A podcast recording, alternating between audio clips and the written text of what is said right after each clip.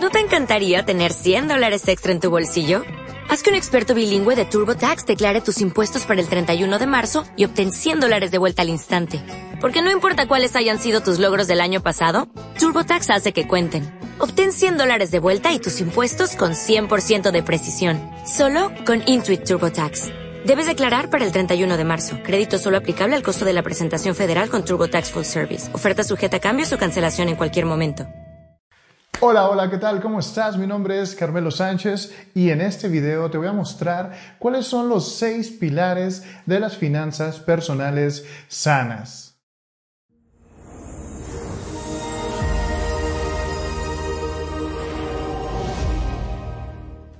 Muy bien, vamos a iniciar rápidamente con el primer pilar que se llama mentalidad. O como también he escuchado por ahí decirlo y se menciona mucho, mindset. ¿Qué es la mentalidad? Bueno, la mentalidad básicamente es tu conjunto de creencias, ese conjunto de creencias que determinan cuál va a ser tu forma de pensar y por supuesto cuál va a ser tu percepción de las cosas. Recuerda que en este mundo realmente eh, la percepción es mucho más importante que la realidad. Por ejemplo, si en tu sistema de creencias tienes creencias del tipo que el dinero no es importante, que el dinero es malo, que el dinero te va a corromper, que si tienes dinero te van a secuestrar, que si tienes dinero eh, tus amigos ya no te van a querer o se van a acercar a ti solamente por conveniencia, en fin, todas estas creencias van a determinar cuál va a ser tu relación con el dinero. Y obviamente si tenemos creencias negativas acerca del dinero, difícilmente voy a tener yo unas finanzas personales sanas. Por eso es muy, pero muy importante que empieces a consumir, a nutrir tu mente. Recuerda que tu mente se nutre y alimenta de información. Por eso es muy, pero muy importante que tú también te nutras de información valiosa que te ayude a reprogramar, a cambiar esa forma de pensar, esas creencias, si es que las tuvieras, acerca del dinero y de la prosperidad en general. Y esto me lleva al segundo pilar de las finanzas personales sanas, que básicamente es autoeducación perpetua, ¿sí? Y en este caso, eh, justamente autoeducación que tiene que ver con finanzas, con dinero y con la economía en general, pero sobre todo tus finanzas personales. Y aquí es muy importante que sepas que tienes que autoeducarte toda tu vida, ¿sí? Porque en este mundo que es tan cambiante, que cada vez salen eh, tecnologías nuevas, ¿sí? Incluso salen eh, monedas nuevas, ¿no? Ahora con las criptodivisas, por ejemplo. Eh, la verdad es que no podemos quedarnos quietos. Tenemos que estar educándonos constantemente y sobre todo en el área de las finanzas personales. Por ejemplo, te lo juro, hay personas que no saben qué significa la palabra renta, Dios bendito. Y luego se preguntan, oye, ¿por qué tengo problemas financieros? Pues es que no te educas, ¿sí? No, si no te educas, no vas a tener la información correcta y por lo tanto no vas a saber cómo moverte en este mundo que está movido por dinero. Tienes que autoeducarte para que puedas de verdad eh, aspirar a tener unas finanzas personales sanas. Recordemos que la escuela institucionalizada, donde se supone que deberían pues prepararte para la vida, ¿sí? Bueno, en 12, 13, 14, 15 años de educación, depende del país donde estés, la verdad es que muy poco o casi nada te dan educación o preparación sobre dinero, ¿sí? Sobre cómo, cómo eh, administrarlo correctamente, cómo generarlo, cómo hacerlo crecer, nada. ¿sí? Y eso que se supone que te están, pues supone que te están educando para la vida, ¿no? Y la vida, ¿sí? Que tú y yo sabemos que todos los días necesitamos dinero, manejamos dinero, administramos dinero, generamos dinero. Todos los días debería ser una materia desde primero de preescolar, la verdad. Entonces, lamentablemente, como no tenemos esa educación eh, desde que somos pequeños, entonces tenemos que empezar ahora nosotros a autoeducarnos. Y para eso, bueno, tenemos un montón de información al alcance de nuestro dispositivo móvil, de nuestra computadora, a través de Internet. Entonces, no hay pretextos. Tercer pilar el ahorro con propósito. Seguramente esto ya lo has escuchado millones de veces y ya sabes que tienes que ahorrar si es que quieres tener unas finanzas personales sanas. El problema es que no lo hacemos. ¿Pero por qué no lo hacemos? Bueno, muy sencillo, porque ese ahorro tiene que tener un propósito. Si lo que estás haciendo no tiene un, propósito definido, no lo vas a hacer. Y, y, seguramente ahorita eh, te voy a dar algunos ejemplos de cuándo sí lo has hecho, porque seguramente alguna vez has ahorrado en tu vida. Sí, a lo mejor ahorraste para unas vacaciones, tal vez ahorraste para una fiesta, tal vez eh, para la boda, para la, fiesta de 15 años de tu hija, no lo sé. Tal vez para, unas, eh, para un viaje, ¿sí? para un carro. ¿sí?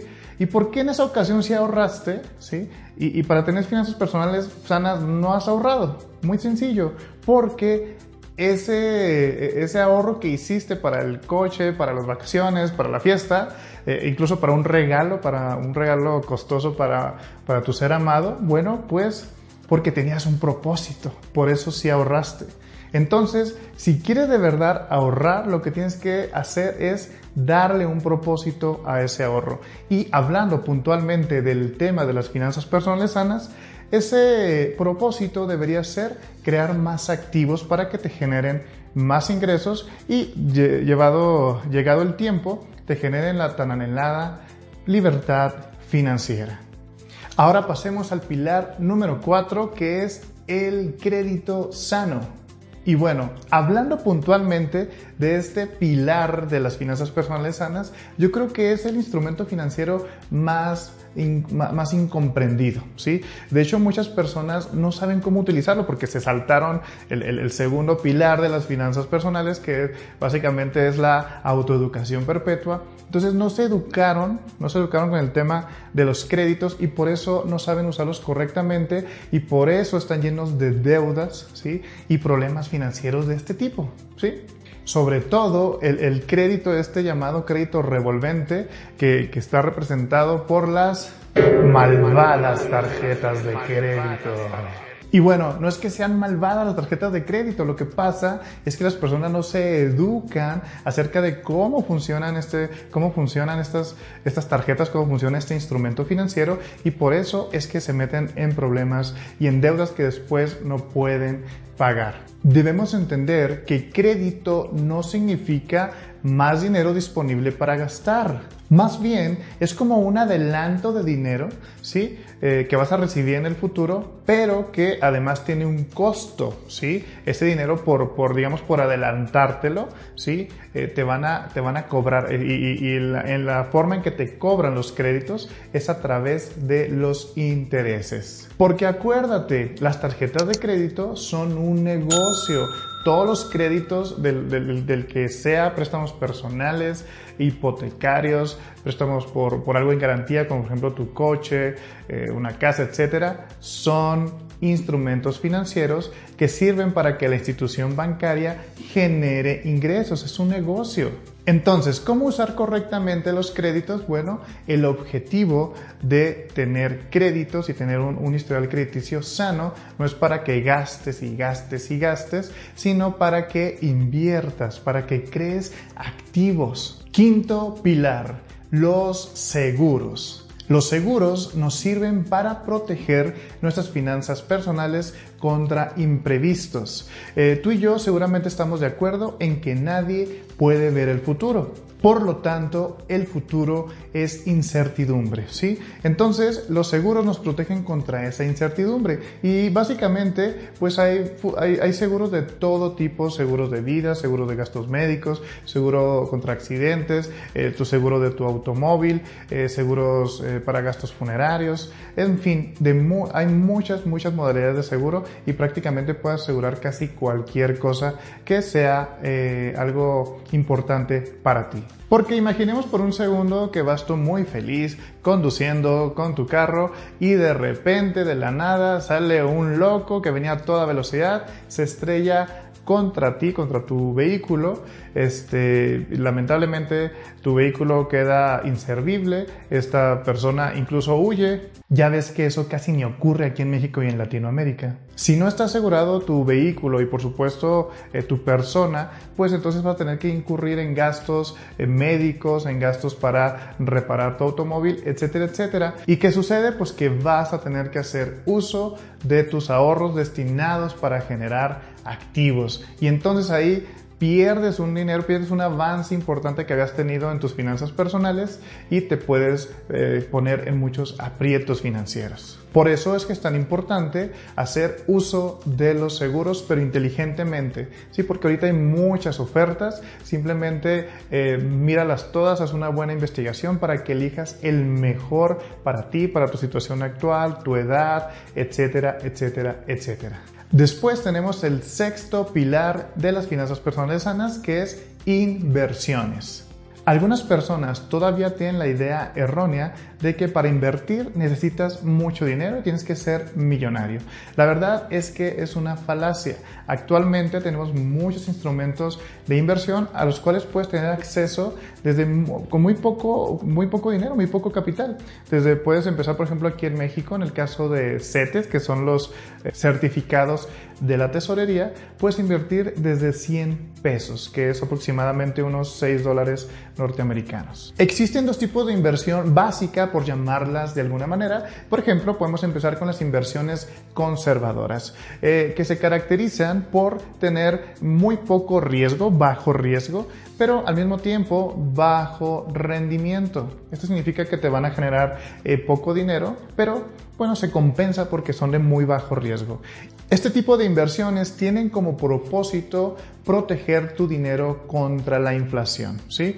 Entonces, para que mientras lo tengas ahí guardado y esperando el momento oportuno para poder invertirlo en un activo que te genere más ingresos, pues que esté creciendo, que esté generando un rendimiento que esté por encima de la inflación. Por eso es importante que elijas instrumentos financieros que justamente te den por lo menos eso, es decir, un rendimiento por encima de la inflación. Por ejemplo, si la inflación de tu país el año pasado fue del 5%, pues entonces tú deberás buscar una inversión conservadora, ¿sí? que proteja tu dinero y que te, que te dé al año ¿sí?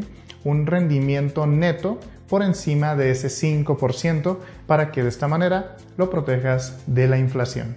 El segundo tipo de inversión son, las que yo llamo inversiones arriesgadas. ¿sí? Y estas se caracterizan por tener pues un riesgo, un nivel de riesgo más alto, ¿sí? pero también eh, pues una rentabilidad, un rendimiento también alto. El propósito de esta inversión pues es que te genere eh, muchos más activos y por lo tanto que se multiplique y crezca tu patrimonio.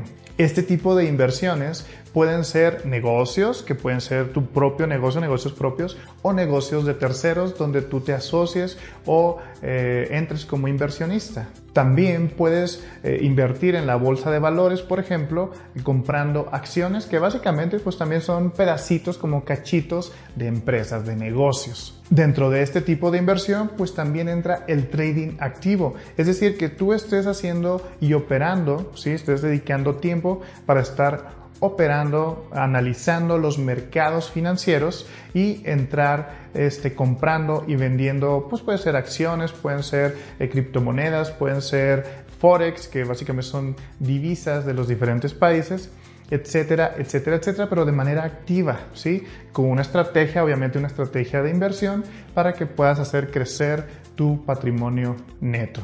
Al igual que con todos los demás pilares, pues tenemos que tomar muy en cuenta el segundo pilar, autoeducación perpetua.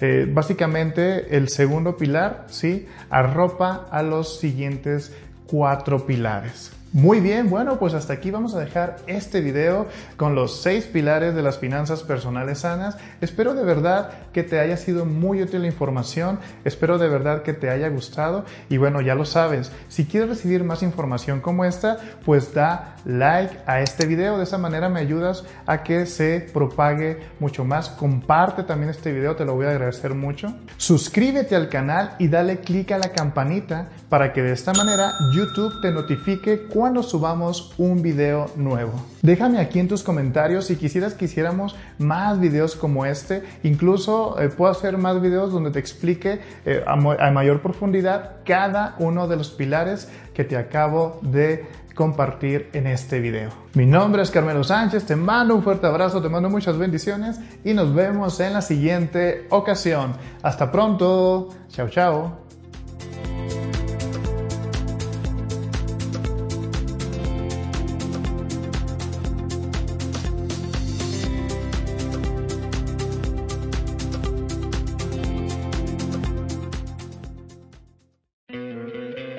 ¿No te encantaría tener 100 dólares extra en tu bolsillo? Haz que un experto bilingüe de TurboTax declare tus impuestos para el 31 de marzo y obtén 100 dólares de vuelta al instante. Porque no importa cuáles hayan sido tus logros del año pasado, TurboTax hace que cuenten. Obtén 100 dólares de vuelta y tus impuestos con 100% de precisión. Solo con Intuit TurboTax. Debes declarar para el 31 de marzo. Crédito solo aplicable al costo de la presentación federal con TurboTax Full Service. Oferta sujeta a cambios o cancelación en cualquier momento.